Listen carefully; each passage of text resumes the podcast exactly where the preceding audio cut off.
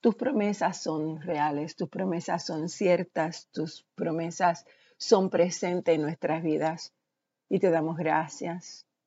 Gracias por esta nueva mañana, este comienzo de semana laboral, donde sabemos, Señor, que continuaremos en el crecimiento contigo. Qué rico, qué bonito, qué maravilloso venir en la mañana a encontrarnos contigo. Qué bueno venir a, hablar contigo, a, a leer tu palabra y expresarte todo lo que hay en nuestro corazón, aunque ya tú lo sabes. Pero es simplemente hermoso. Gracias por capacitarnos para hacer las cosas que no podemos hacer sin ti. Gracias porque tú eres nuestro sanador. Tú no hubieses llegado a nuestras vidas como un sanador si no necesitaríamos, no necesitaríamos la, la sanidad. Viniste como sanador porque necesitamos sanidad y viniste como nuestra fortaleza porque, porque conocías nuestras debilidades. Viniste como nuestra luz porque sabías que estábamos envueltos en oscuridad. Tú nos liberas de las cosas que nos impiden recibir todo lo que tú tienes para nosotros.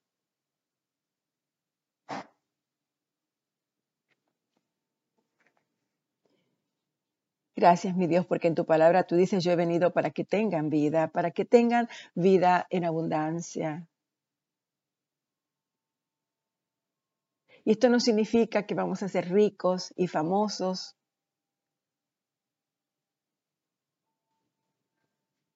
Pero que estaremos realizados en ti. Significa que nos darás más de aquellas cosas que necesitamos para que tu propósito en nuestras vidas se cumpla. También aquellos que necesitamos una segunda oportunidad y para muchos una tercera oportunidad. Tú eres el mejor inicio que pueda existir en nuestras vidas. Poder cerrar la cortina del pasado y caminar hacia el futuro contigo de la mano, en paz, en alegría, es un regalo maravilloso que solamente tú puedes dar. Cuando te recibimos a ti, Señor, estamos destinados a llegar a ser más semejantes a ti. Y ese es mi anhelo personal. Y pido en, mis oraciones por porque sea el anhelo personal de cada una de mis hermanas y hermanos. Es nuestra relación contigo la base misma en que debemos de construir nuestra vida. Y es lo que nos dará libertad, plenitud.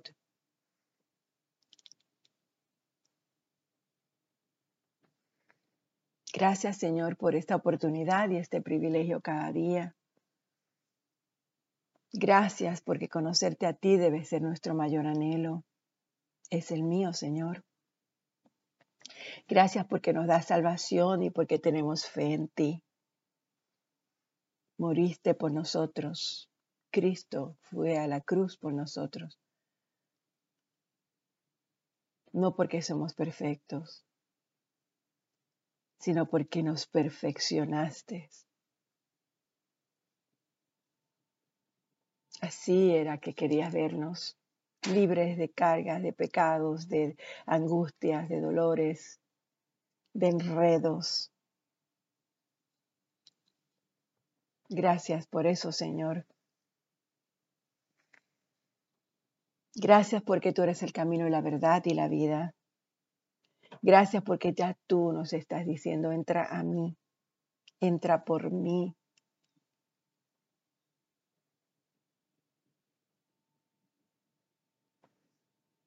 Confesamos, Señor, con nuestros labios todas las cosas que debemos confesar, pero más que nada lo único que a ti te interesa que confesemos, mi Dios, que es que tú entregaste tu vida en la cruz, que resucitaste de los muertos para vivir para siempre, a fin de que podamos tener vida eterna contigo. Nos arrepentimos, Señor, de nuestras fallas y sabemos, Señor, que tomados de la mano contigo en tu fidelidad, todo será cumplido, todo será hecho, acorde al plan y al propósito divino. Gracias, Señor, gracias, gracias, gracias en nombre de Jesús. Amén y amén. Buenos días, hermanas, bendiciones. Hoy continuamos con la lectura de la palabra de, en el libro del profeta Jeremías. Y continuamos, o comenzaremos hoy con el capítulo 10, 18, pero quiero, quiero tocar un poquito algunas de las cosas hermosísimas que se leyeron en los capítulos anteriores. una de las cosas que más me impresionó a mí fue la manera eh, como el profeta Llorón o el profeta Jeremías expuso las calamidades en relación a la sequía. La sequía, cuando nosotros pensamos en sequía, podemos entender que eso es una de las, de las calamidades más grandes y sobre todo en estos países. Esto puede ser causa de de inanición entre las masas. Y aunque en algunos países las sequías han causado pobreza y el sufrimiento ha sido limitado, pero en la descripción que el profeta Jeremías hace en estos capítulos anteriores, una de las cosas que él dice es que no había hierba para alimentar a los animales. Y esto puede ser familiar para algunas personas porque a pesar de la advertencia por medio de la sequía, porque eso era un símbolo de, la destrucción que se iba a aproximar, los falsos profetas siempre estaban engañando a la gente y les decía que no iba a haber espada ni hambre y, o sea, no, no va a haber guerra, no, no va a haber hambre. Pero muchas veces el hombre se apodera de todas estas cosas y piensa que tiene el control de todo esto, pero en realidad el control de todo está en Dios. Dios es el que controla nuestras vidas, Él controla todas las cosas con propósitos, propósitos divinos. Y una de las cosas también que me impresionó fue cuando eh, el profeta les dice o les repite lo que Dios le dice a Jeremías que diga en relación a Moisés y a Samuel. Él le dice, aunque Moisés y Samuel se pusieran delante de mí, yo no estaría, no estaría mi voluntad con este pueblo. O sea, yo no voy a hacer nada por ellos. No importa que Moisés y Samuel se pongan al frente mío e intercedan por el pueblo, yo no voy a hacer nada. Y estos son los dos intercesores más notables del Antiguo Testamento.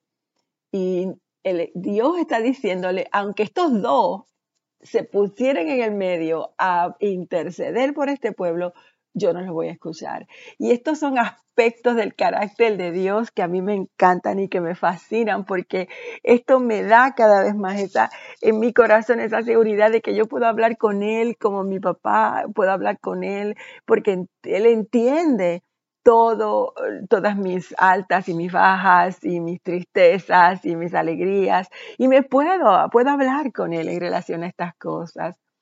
Y, y es lindo, es lindo saber que nuestro Dios no es un Dios lejano, es un Dios que nos podemos referir a Él y acercarnos a Él, porque Él conoce cuando nos da coraje y Él conoce cuando decimos, eso yo no lo voy a hacer ya más, no me importa lo que me digas, pero no lo voy a hacer. Y eso es lo que, de la manera como Dios habló a través del profeta Jeremías a su pueblo rebelde.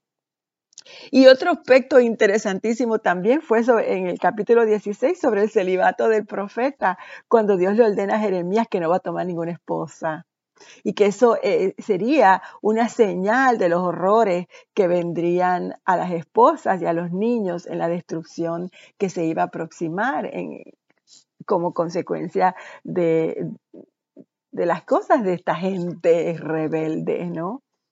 Cuando la gente preguntara por qué serían castigados tan severamente, el profeta tenía que expresarles que era porque habían dejado a Dios para adorar a otros dioses. Y constantemente nos acuerda esto, esto, e, e, este caminar de Jeremías es increíble. Esa, esa fidelidad de Jeremías, esa obediencia de Jeremías es increíble. Y es maravilloso nosotros pensar que si un ser humano puede hacer esto, nosotros podemos también, nosotros también podemos ser totalmente fieles al amor de Dios y que lo único que mueva nuestro ser y nuestro corazón es su amor, su amor. Otra de las ordenanzas que le da Dios a Jeremías, y esto lo vimos en el capítulo anterior, el 17, es que eh, actuar como centinela en todas las puertas de Jerusalén para advertirle a la gente que no lleve cargas en el día de reposo. Y si ellos escuchaban este mensaje, la prosperidad y la paz de la ciudad estarían garantizadas. Pero si no lo escuchaban, oh, por supuesto la calamidad vendría. Es algo que yo quiero que ustedes entiendan, que todas estas calamidades y todos estos castigos y todo esto está en el antiguo pacto. Y no vamos a traer esto, pensar, ah, Dios me va a castigar. Dios no castiga ya. Jesucristo vino a redimirnos. Jesucristo vino a, a levantarnos de toda esta locura. Lo que sí continúa es Dios dejándonos saber, acércate a mí, mírame a mí, ven a mí, vuelve a mí, para que podamos disfrutar de una plena conciencia y de una plena vida con Cristo en nosotros, Cristo en nuestro corazón. Así que, obedeciendo este mandato de Dios, Jeremías desciende a la casa del alfarero. Así que vamos a empezar con el capítulo 18. Lindísimo. Y de aquí es donde salen esas canciones sobre el alfarero, dejándonos saber lo que su mano, Él es nuestro alfarero y lo que Él hace en nuestras vidas.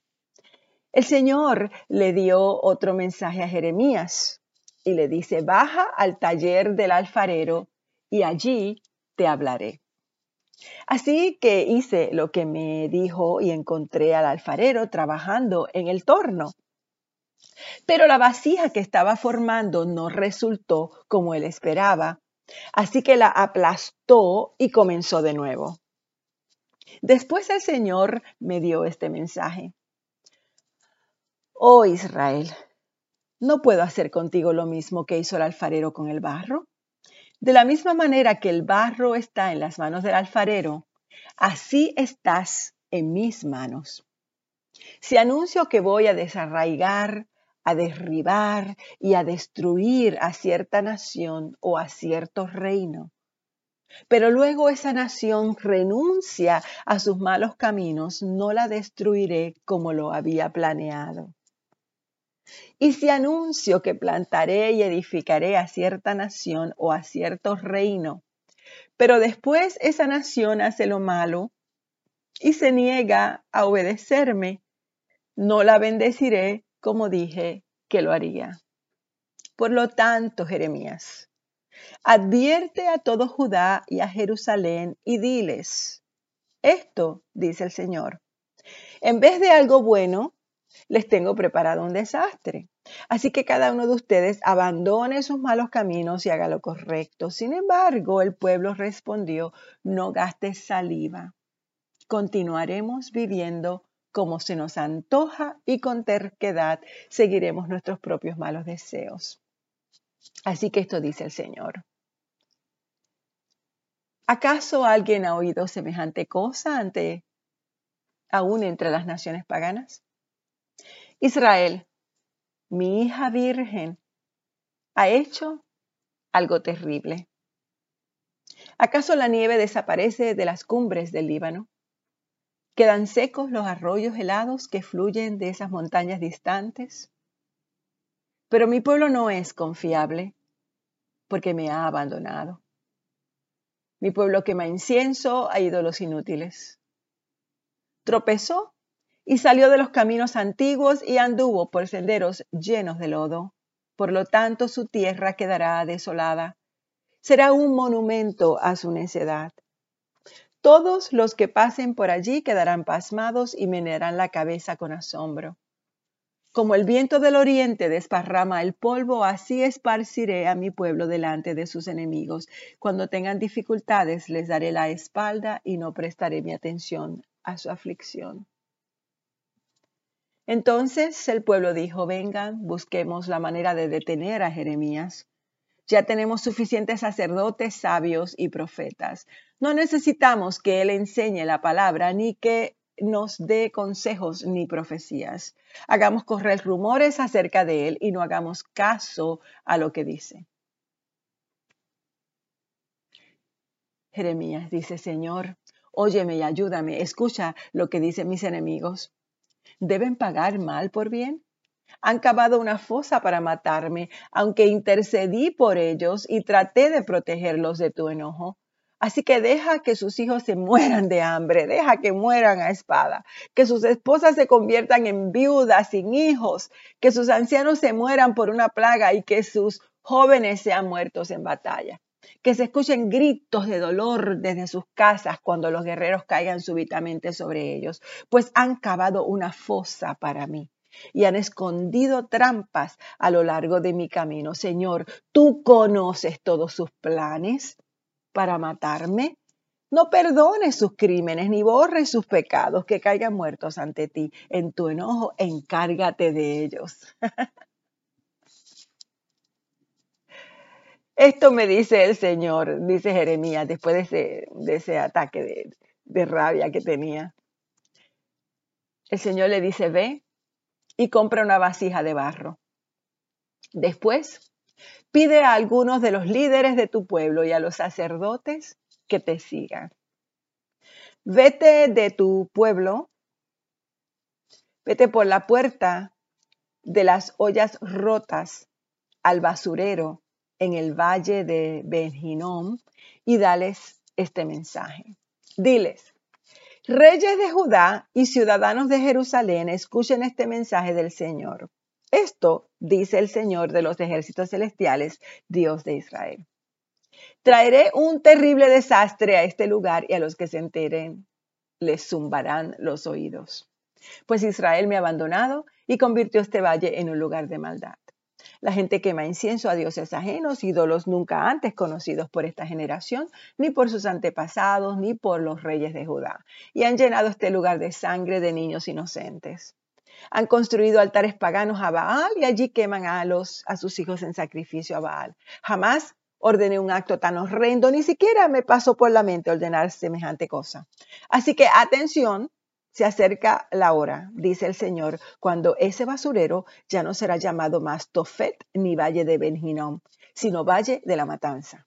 Trastornaré los planes cuidadosos de Judá y de Jerusalén y dejaré que los ejércitos invasores masacren a la gente y dejaré los cadáveres como comida para los buitres y los animales salvajes. Reduciré a ruinas a Jerusalén y así la haré un monumento a su necedad. Todos los que pasen por allí quedarán horrorizados y darán un grito ahogado a causa de la destrucción que verán. Me ocuparé de que sus enemigos sitien la ciudad hasta que no haya más comida, y entonces los que queden atrapados adentro se comerán a sus hijos, a sus hijas y a sus amigos, caerán en una profunda desesperación. Jeremías, Rompe en pedazos a la vista de estos hombres la vasija que trajiste y luego diles, esto dice el Señor de los ejércitos celestiales, así como esta vasija está hecha pedazos, Así haré pedazos a la gente de Judá y de Jerusalén, de tal manera que no habrá esperanza de reparación. Enterrarán sus muertos aquí en Tofet, el basurero, hasta que ya no haya más lugar. Esto les haré a este lugar y a su gente, dice el Señor. Haré que esta ciudad sea profanada como Tofet. Nos quedamos en Jeremías 19. Padre, gracias por tu palabra. Gracias, Señor. Yo te pido que abras nuestros oídos de tal forma que podamos escuchar tu voz enviándonos, escuchar tu voz respondiéndonos, escuchar tu voz hablando. Padre, por medio de la ilustración que le diste a Jeremías, Jeremías recibió un mensaje para todos sus oyentes. Y aunque ellos habían sido quebrantados por causa de su desobediencia y por medio del arrepentimiento. Ellos podrían volver a ser moldeados de acuerdo a los planes de Dios. Claramente les dijo, ustedes son como barro en mis manos y su arrepentimiento hará que yo los moldee de nuevo. Mas, sin embargo, la gente continuaba diciéndole a, Jeremías que iban a hacer lo que le daba la gana. Cuando Dios le ordena al profeta que tomara esa vasija de barro y que llevara algunos de los ancianos y sacerdotes al valle de Inom, él lo hizo para allí quebrar esa vasija. Dios tenía que decirles, así mismo serán quebrantados a Judá y a Jerusalén. Y una vez más se predicará mi palabra en el valle de la matanza.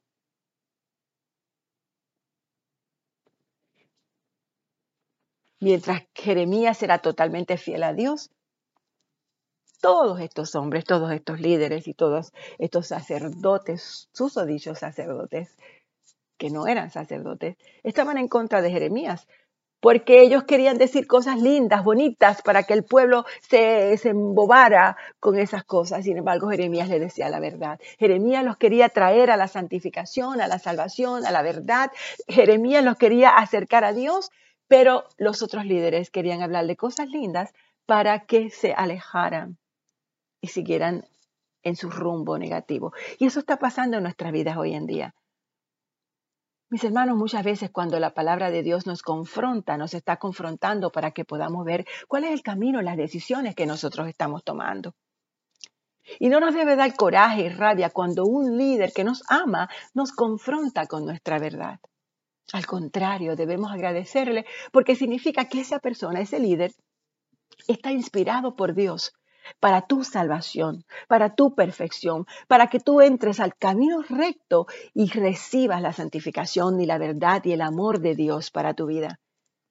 Pero muchas veces nos gusta escuchar cosas lindas, el pueblo, lo que nos dicen, nos hablan de, las cosas, las riquezas de este mundo, cuando Dios tiene riquezas mucho mayores en nuestro corazón y en nuestra eternidad.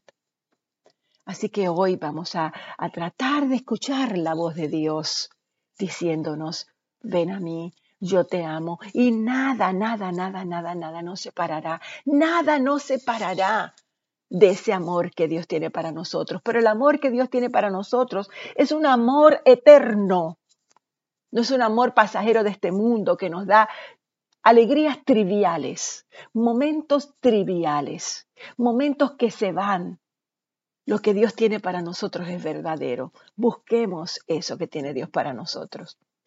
Dejémonos de todas esas tonterías, de estar pendientes de escuchar cosas lindas del mundo. Lo que el mundo nos atrae, mis hermanos, no es para lo que hemos sido creados. Podemos vivir una vida en paz, contenta, alegre en este mundo, pero llenos, satisfechos, inundados de Dios. Y ahí las cosas, todo lo bueno y lo malo,